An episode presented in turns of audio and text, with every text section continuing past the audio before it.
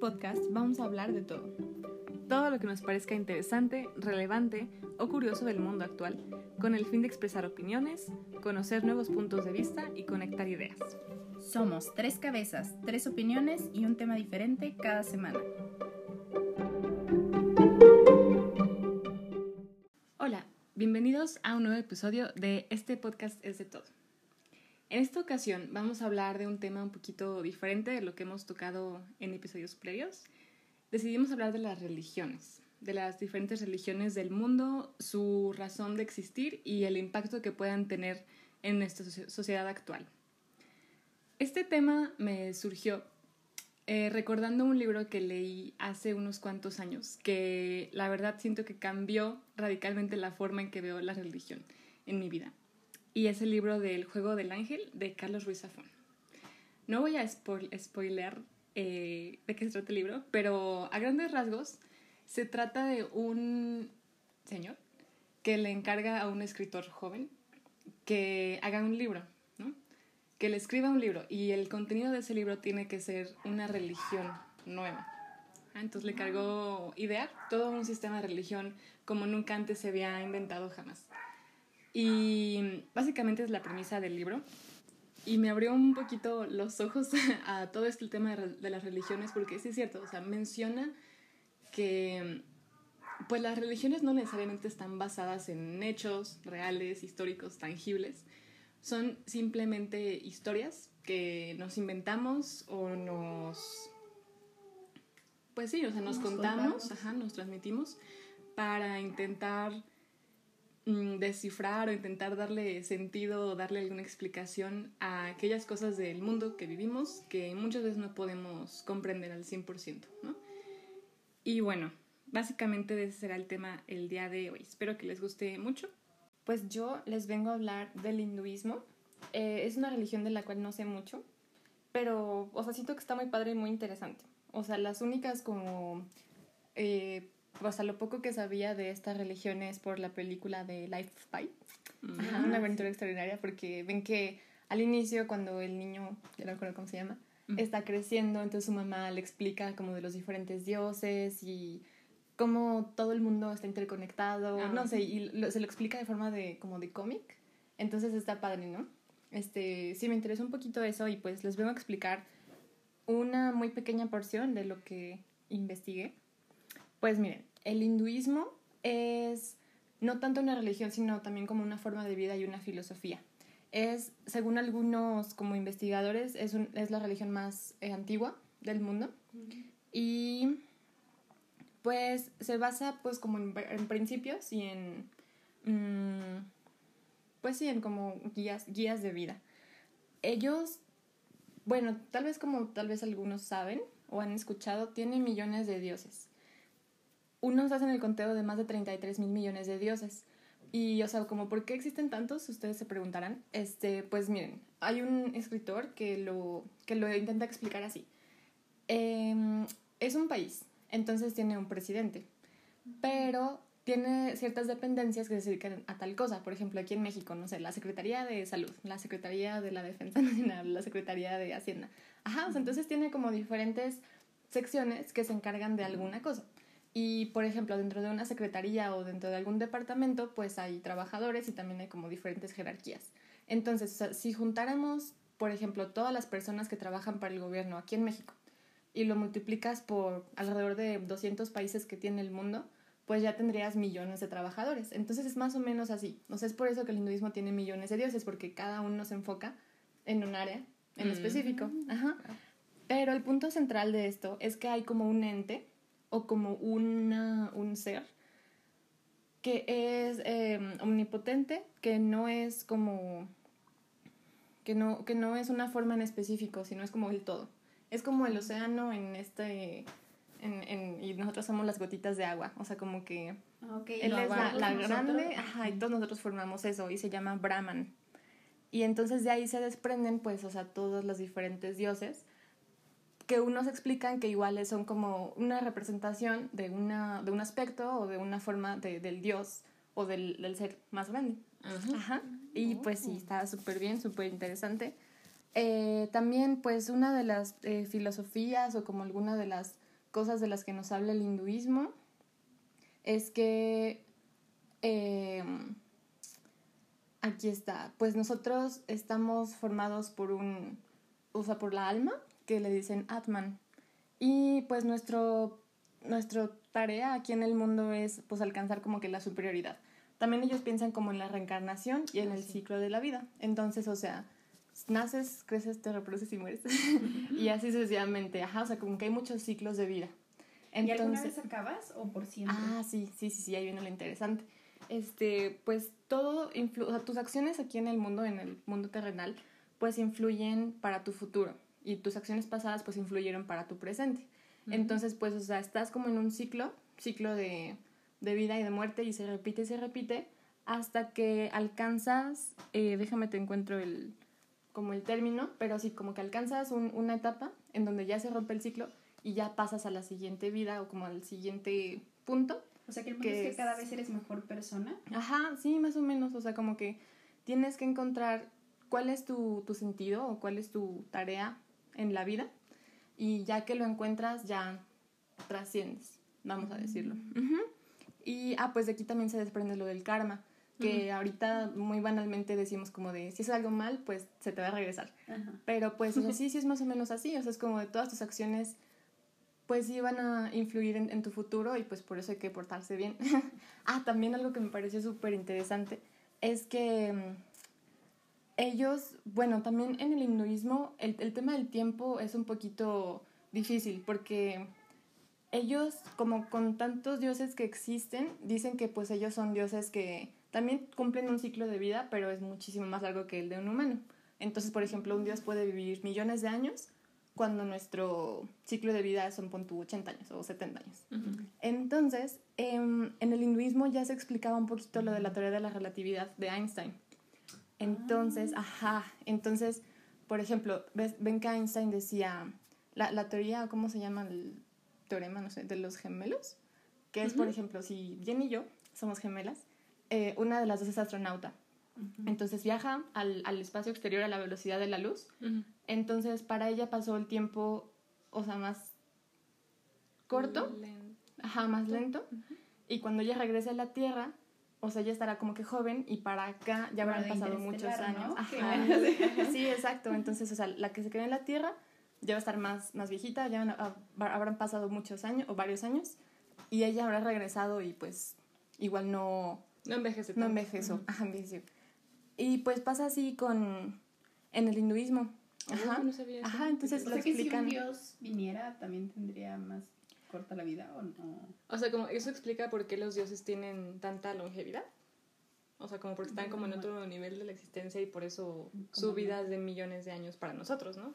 Ándale, sí, yo creo que más o menos así. Ahorita explicaban que si una persona alcanzara como un nivel de divinidad y como que ya te elevaras como a otro plano existencial, cuando llegaras allá te dirían, es que ya toda tu familia y toda la gente que conoces o el mundo como lo conoces, o sea, ya, se murieron todos, ajá, porque pues ya pasaron muchísimos años cuando tú acá han pasado momentos. minutos. Ajá, sí, exacto, entonces o sea, me hizo como que súper interesante y siento que las religiones y en especial esta están como que más ligados al, al, mundo y a la ciencia y a todo lo que conocemos, o sea, más de lo que yo había pensado.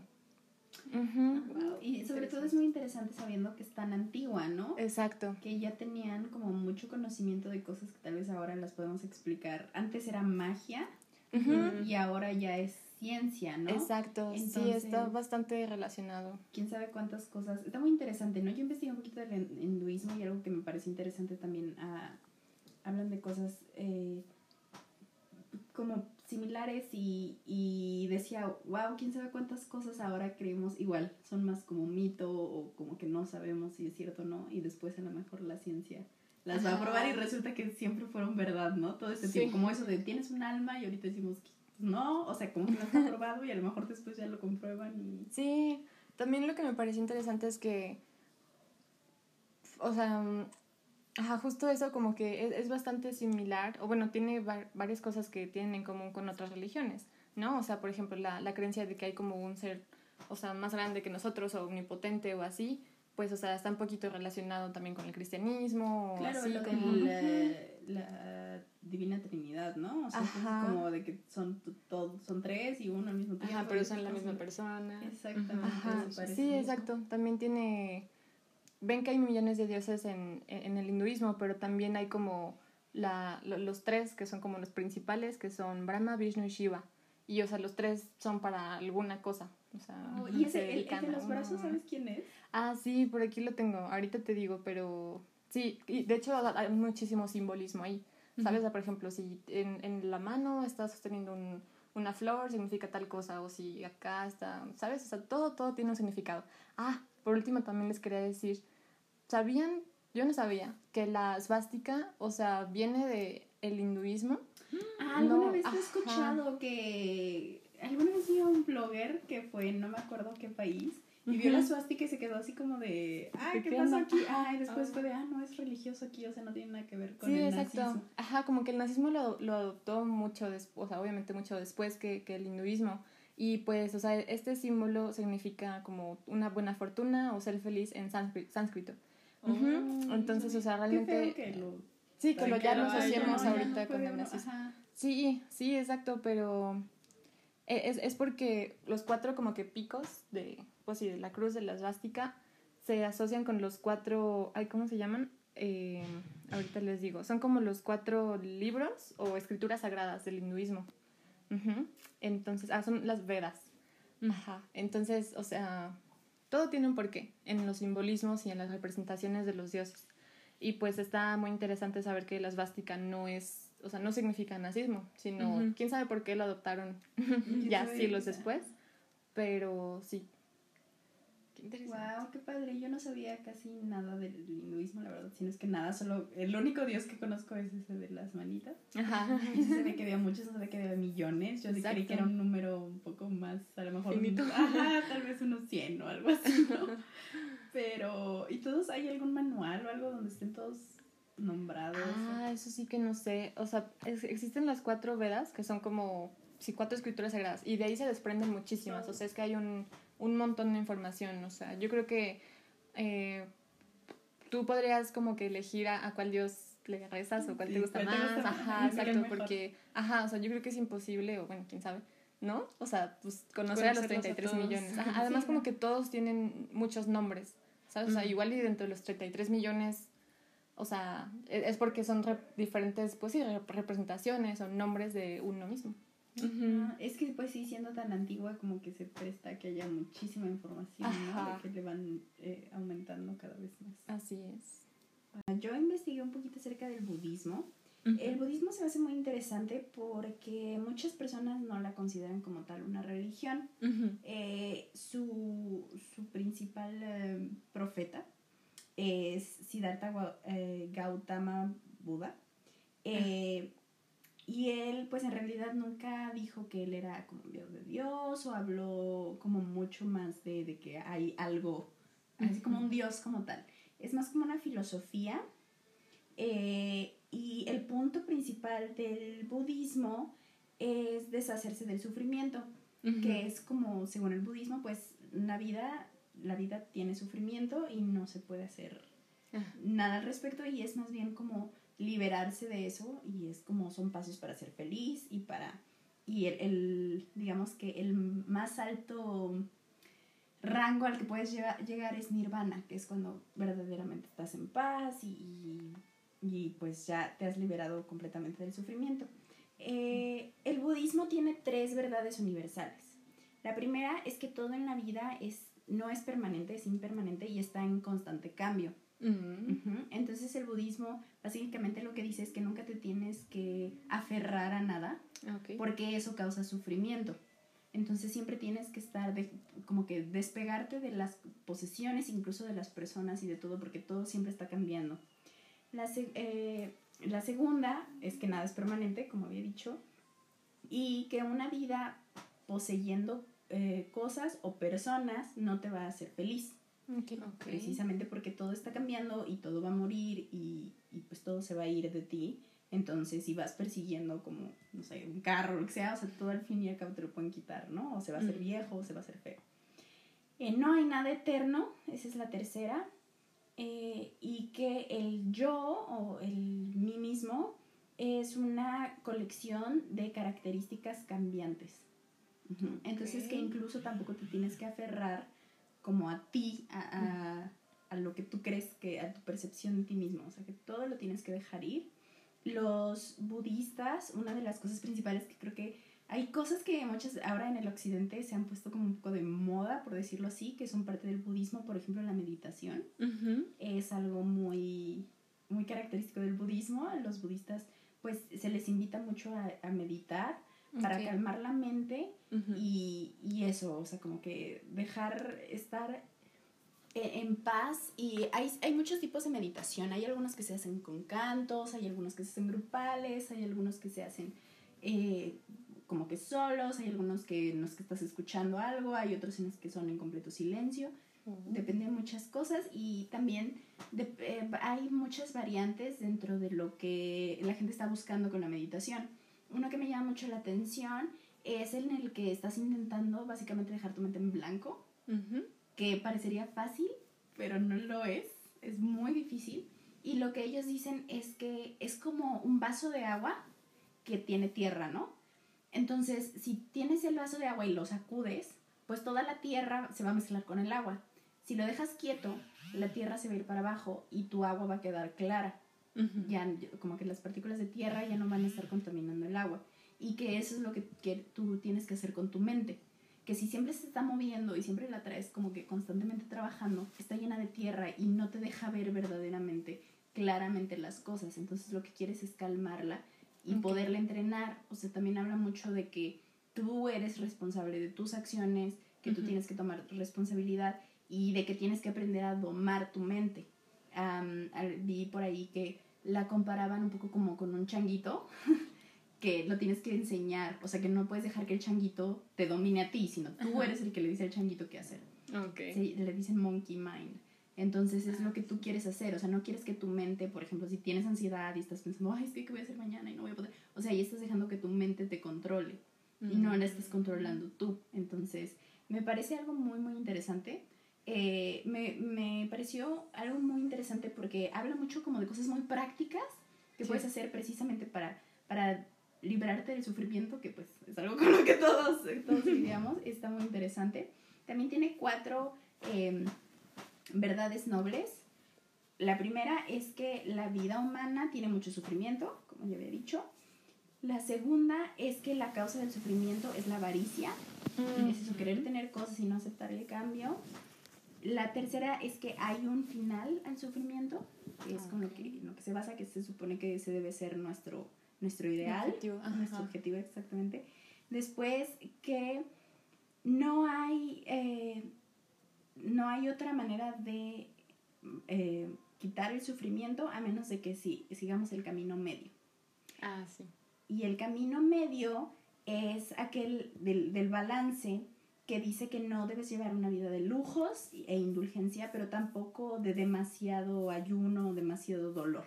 Entonces eso que quieres es estar como muy balanceado, se enfocan mucho en el balance, ni mucho de acá, ni tampoco nada, ¿no? Sí, yo había, bueno, yo leí un poquito del budismo y bueno, haz de cuenta que se trata de que Siddhartha era como un príncipe, ¿no? Que nació en un, bueno, en una familia muy rica y así, y se dio, él se dio cuenta que había mucho sufrimiento en el mundo, ¿no? Y que como que su primer paso fue dar todas sus posesiones y como que desapegarse de todo lo que tenía, ¿no? Y donarlo todo y despojarse de todo.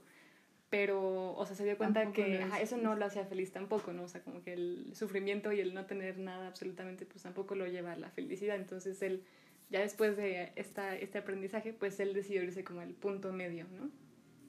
Ah, ajá, exactamente. Sí, Siddhartha fue una figura muy interesante. Exactamente, Mm. porque casi siempre, bueno, en otras religiones las que yo conozco, es como que el, el profeta viene de un lugar pobre, ¿no?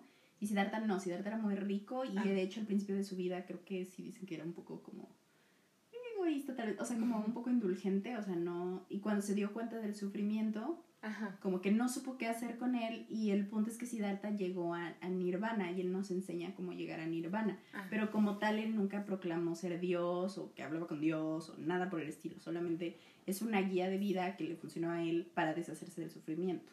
Oh. Ok. Ujú, Y entonces, por eso, de hecho, hay gente que dice que puede ser budista, por ejemplo, y católico, Ajá. ¿sabes? Porque Sí, sí, no, sí. no hay mucho conflicto entre las dos.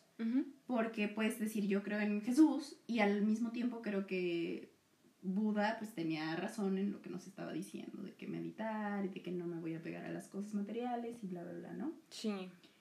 Y bueno, eh, también habla del camino oc- octuple, eh, noble, que es como una forma de, de, esto, de llegar a nirvana y, y de liberarse del sufrimiento, que dice que es el entendimiento y punto de vista correcto, que está basado en las cuatro eh, verdades nobles que ya les mencioné, eh, los valores y actitud correcta, que es la de compasión en lugar de egoísmo, eh, el habla correcta, que es no decir mentiras, evitar decir rumores o chismes, evitar decir cosas groseras o abusivas, la correcta acción, que es vivir honestamente, ayudar a los demás, no dañar a nadie, cuidar del medio ambiente, eh, el correcto trabajo, que es hacer algo útil y evitar trabajos que dañen a los demás, el correcto esfuerzo, que es em, eh, deshacerse de, de pensamientos destructivos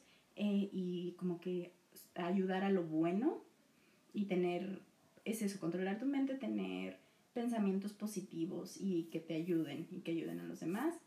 Eh, la mindfulness, que no sé exactamente en español correcta, que es Mm, como sí. la presencia, estar muy presente. Ajá, como En- mentalidad plena o algo así. Ajá, ándale, algo así, que es estar muy presente, habla mucho el budismo también, que tienes que estar en el aquí y ahora, y que el futuro está en tu mente y el pasado también. O sea, que es lo que puedes sentir, lo que puedes ver en este momento, eso es lo único que existe.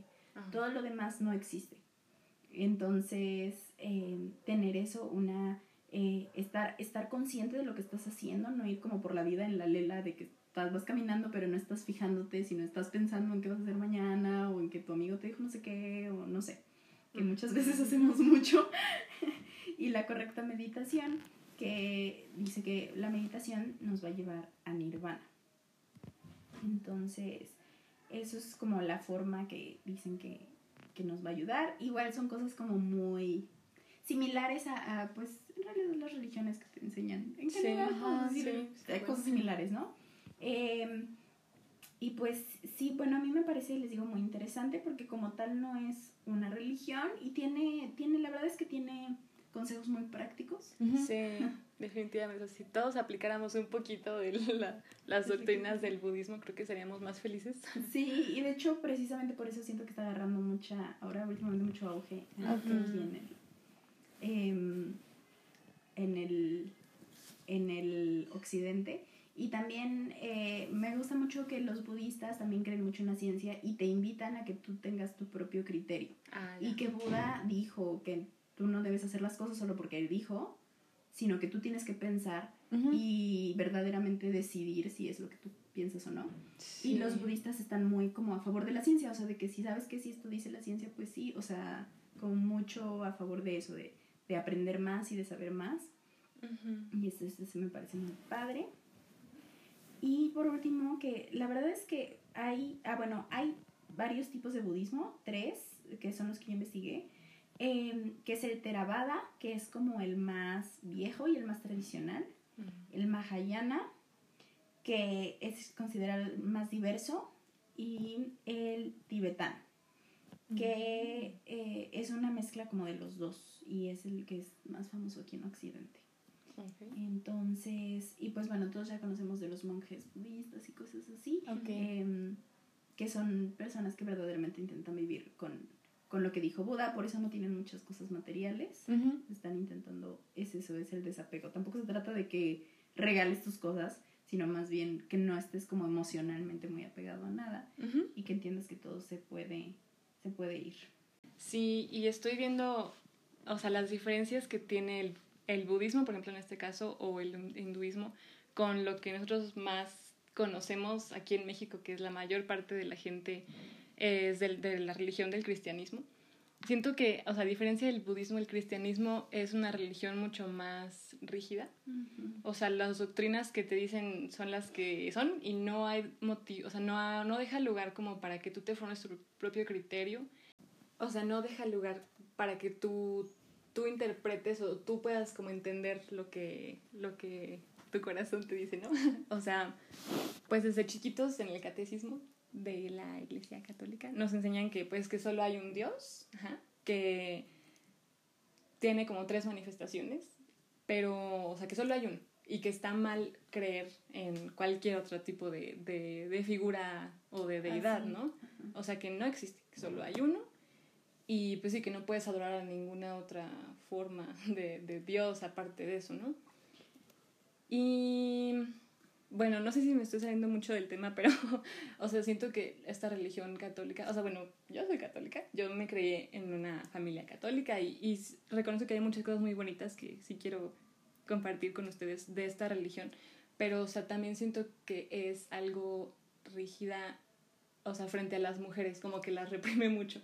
O sea, porque nuestra máxima figura divina, bueno, no divina, más bien como santa, en mujer, pues es la Virgen María, ¿no? Y ella, o sea, es una virgen, o sea, como que es una parte muy inocente y muy como ideal de la mujer en que es como que acepta los designios que, que ella le dice que tiene que ser, o sea, el ángel bajó del cielo y le dijo que tenía que ser la mamá de Dios y ella aceptó sin, sin dudarlo porque era un gran honor y todo.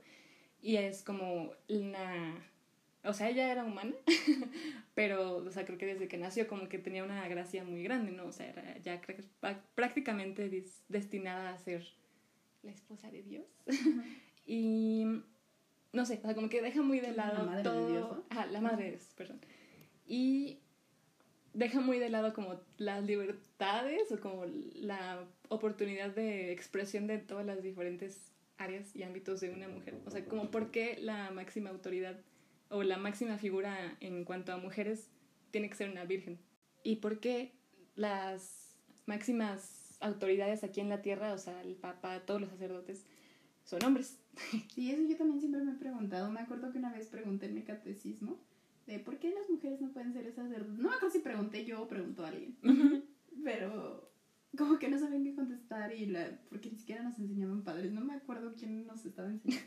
Y nos dijeron así de Ah, pues porque imagínate en las, en las confesiones, pues una mujer se va a poner a llorar contigo si le cuentas tus problemas. No tiene que ser un hombre como más rudo, no sé, más, más frío. Y yo como que en ese rato dije, ah, sí es cierto, pero ahora como que creo que no es la mejor explicación. Es una pésima explicación. Sí, igual y no es esa, la verdad no sé cuál sea la explicación oficial. Em, pero sí, eh, sí hay mucho de eso. Y creo que no es único de la religión católica. seguramente Por ejemplo, hablando un poco de rigidez, porque también creo que me parece justo decirlo, yo no soy experta en budismo, tal vez incluso interprete, espero haber dicho las cosas a lo mejor de mi interpretación, espero no, no haber dicho nada mal, eh, pero creo que depende mucho también de cómo se interprete la religión, porque incluso aquí en el budismo hay gente mucho más estricta que otra. Eh, o sea, como que al fin y al cabo siempre depende de cómo tú interpretes las cosas.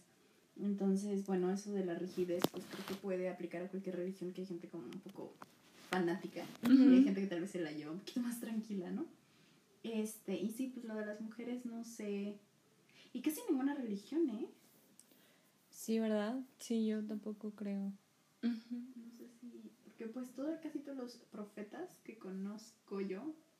Ajá, son hombres profetas. Ajá. Sí. Sí, pues seguramente tiene mucho que ver con el hecho de que las mujeres antes ni siquiera eran consideradas Sí, o sea, digo, todas las religiones me imagino que están creadas por hombres, ¿no? Sí, sí, sí, sí. Y pues sería algo bueno, o sea, siento que es bueno hacer esas preguntas, porque, pues, sí, ¿no? O sea... Son válidas. Claro, y además todo va evolucionando y tal vez pueda cambiar y no necesariamente es algo malo. Sí. Sí, y de hecho desde hace siglos la gente se ha cuestionado todo esto de la religión por ejemplo, cuando empezó el desarrollo de la ciencia hace unos cuantos siglos, cuando fue todo lo de Copérnico que nos dijo que, que en verdad el Sol era el centro del universo y nosotros nos movíamos alrededor de él y no al revés como nos había dicho la religión que era eh, la tierra y todo giraba alrededor de nosotros. Eh, pues también ocasionó mucho revuelo, creo que a él lo mataron. ¿Sí? No estoy segura. Pero bueno, el punto es que. No, No fue sí, no, también Galileo. O sea, Galileo eh, apoyó esta teoría heliocéntrica. Y. No me hagan mucho caso, pero yo tengo la, la, la idea de que sí lo mataron. O bueno, obviamente. Bueno, seguramente pusieron- no lo felicitaron Ajá, mucho. ajá. Y de hecho, les quiero contar de un autor alemán que se llama David Friedrich Strauss, que en 1835 hizo un libro muy, muy, muy interesante. Bueno, voy a tener leído, pero... eh, Suena interesante. Suena muy interesante. Se llama La vida de Jesús examinada críticamente. Entonces, él empezó a contar la historia básicamente de Jesús y de, de la de la religión cristiana desde una perspectiva más objetiva e histórica. Entonces, él empezó a decir que todos estos eh, mitos y todas las creencias de la religión cristiana de que eh, Jesús, que es el Hijo de Dios y que hizo tantos milagros y que tantas eh, andanzas, pues no eran en verdad algo real, que no estaba basada en algo científico, sino más bien eran mitos, o sea, es una interpretación mística de que nos ayuda a nosotros a ser mejor persona, a vivir armónicamente en nuestro planeta y a, ser buena gente, ¿no? Eh, y bueno, obviamente la iglesia sí fue una respuesta muy dramática, porque pues cómo se atreve a decir que no era real. Y de hecho a él sí también lo castigaron de una forma, creo que lo, lo corrieron de la universidad donde daba clases y no sé qué, o sea, se tuvo que retirar eh, de la vida pública, digamos. Pero él dice que, o sea, en verdad, no, no le estaba criticando como tal cual así de, no, es que es falso. O sea, más bien lo que él decía era que no importa demasiado si en verdad Jesús era el Hijo de Dios o que si hacía milagros o que si en verdad resucitó entre los muertos, sino lo importante es el mensaje que nos da de la generosidad, de defender a los débiles, a los pobres, el mensaje que nos da del perdón y de la humildad que, que digo que la Iglesia Católica nos instruye, ¿no? Y creo que es un mensaje muy bonito, en verdad. O sea, el hecho de que no necesitamos, en verdad, esa certeza de que Dios vivió en el año tal y hizo tal y aquí están. O sea, lo que yo, yo, yo, yo muy personalmente necesito es más bien, o sea, este mensaje, ¿no? Este mensaje de, de unidad y de armonía con todos. Ajá. Y, y creo que es algo muy bonito. Claro, y como dices, o sea, yo creo que al fin y al cabo el objetivo de las religiones debe ser hacerte mejor persona, darte tal vez paz en los momentos de incertidumbre donde a lo mejor no podemos controlar ciertas cosas, cosas como la muerte que son aterradoras, y, y que te den un poquito de paz, que te hagan mejor persona con los demás, que te ayuden a ser un poquito más feliz. Y, y pues sí, como que si te, o sea, tanta gente que se pelea por detalles y, y dejan de lado el mensaje principal, Sí. Que al fin y al cabo siempre de todas las religiones principales, no nada más del cristianismo, es siempre eso, de que a- a- ama a todo mundo y, y haz el bien Sí. y pórtate bien y ten compasión y perdona y bla, bla, bla. Y, y pues eso es con lo que deberíamos de quedarnos más que, no, tú estás mal porque dijiste Ajá, que dijo esto y Dios no dijo. es el único que existe y no sé. Ajá, sí, sí, no. Sino más bien eso. Sí, yo, o sea, yo siempre estoy como pensando en mi mente. O sea, me encantaría que universalmente fuera, o sea, que todos nosotros nos criaran o nos educaran sabiendo que todas las religiones son verdad, ¿no? O sea, porque a mí me educaron como mi religión es la única que es la correcta. Y lo que a mí me gustaría enseñarle a mis hijos, tal vez, es que, que está muy bien que tengas tú un sistema de creencias, ajá, que está muy bien que tú busques a un determinado ser, digamos, superior, pero que tengamos muy en claro que hay mil, hay mil religiones en todo el mundo y que todas son válidas y que todas son reales y que todo el mundo tiene derecho a buscar ese propósito, ese más allá o esa iluminación en, o sea, en donde sea que la quieran buscar, ¿no? O sea, no sé, todas las religiones son verdad. Bueno, una de las razones principales por la que queríamos hablar de esto, no nuestro nuestra intención nunca con este podcast es decirle a la gente qué pensar o imponer nuestras creencias o nuestros puntos de vista. Queremos dejar eso en claro. Eh, tampoco somos expertas en ninguna de las religiones de las que estamos hablando, inclusive del cristianismo, que es el que en el que todas nos creemos, exactamente. Tampoco somos teólogas ni sacerdotes de nada. Y este, entonces es importante aclararlo. Eh, el otro día estábamos platicando de, pues, de la religión y de si es importante verdaderamente tener una religión o si no. Ahora hay mucha gente que no tiene una religión, que también es válido ser ateo, no creer en nada o ser agnóstico, bla, bla, bla. Eh, y estamos hablando que, por ejemplo, para mí en lo personal, en lo muy personal, eh, es algo que en efecto me da paz en, en, ciertas situaciones en las que no hay otra cosa que tal vez me pueda ayudar, ¿no? Hay cosas que a veces están fuera de nuestro control. Y, y entonces queríamos como que platicar un poquito de esto, aprender un poquito de otras creencias, que tal vez podamos agarrar algunas cositas que nos, que nos puedan servir o que nos pueden hacer mejores personas, que al fin y al cabo debería ser el, el propósito de toda religión, es ser la, la mejor persona que podamos ser dentro de nuestras capacidades. Y pues dejarlos un poco pensando en, en, esas preguntas, en sus creencias, en por qué creen lo que creen, en que aprendiéramos tal vez un poco más de, de cosas que no sabemos tanto, eh, todos juntos, y de si es importante la religión en su vida o no, porque también pueden decir, no, pues yo no la necesito y estoy súper bien así, y también está súper bien. Entonces es un buen tema de discusión, nos pareció. Eh, un poquito controversial tal vez, pero pues otra vez nada fue, fue dicho eh, en mala intención, al revés, es más como para aprender y saber más. Y pues con esto terminamos el episodio de hoy. Eh, nada más queríamos agradecerles una vez más que nos hayan acompañado. Si tienen cualquier comentario, duda, sugerencia, nos la pueden dejar en nuestra página de Facebook. Nos encantaría ver qué es lo que opinan ustedes de esto. Eh, si están de acuerdo, si no están de acuerdo, qué funciona para ustedes, qué no, bla, bla, bla. Es un, es un tema que tiene definitivamente mucho de qué platicar. Y nos vemos en el próximo episodio.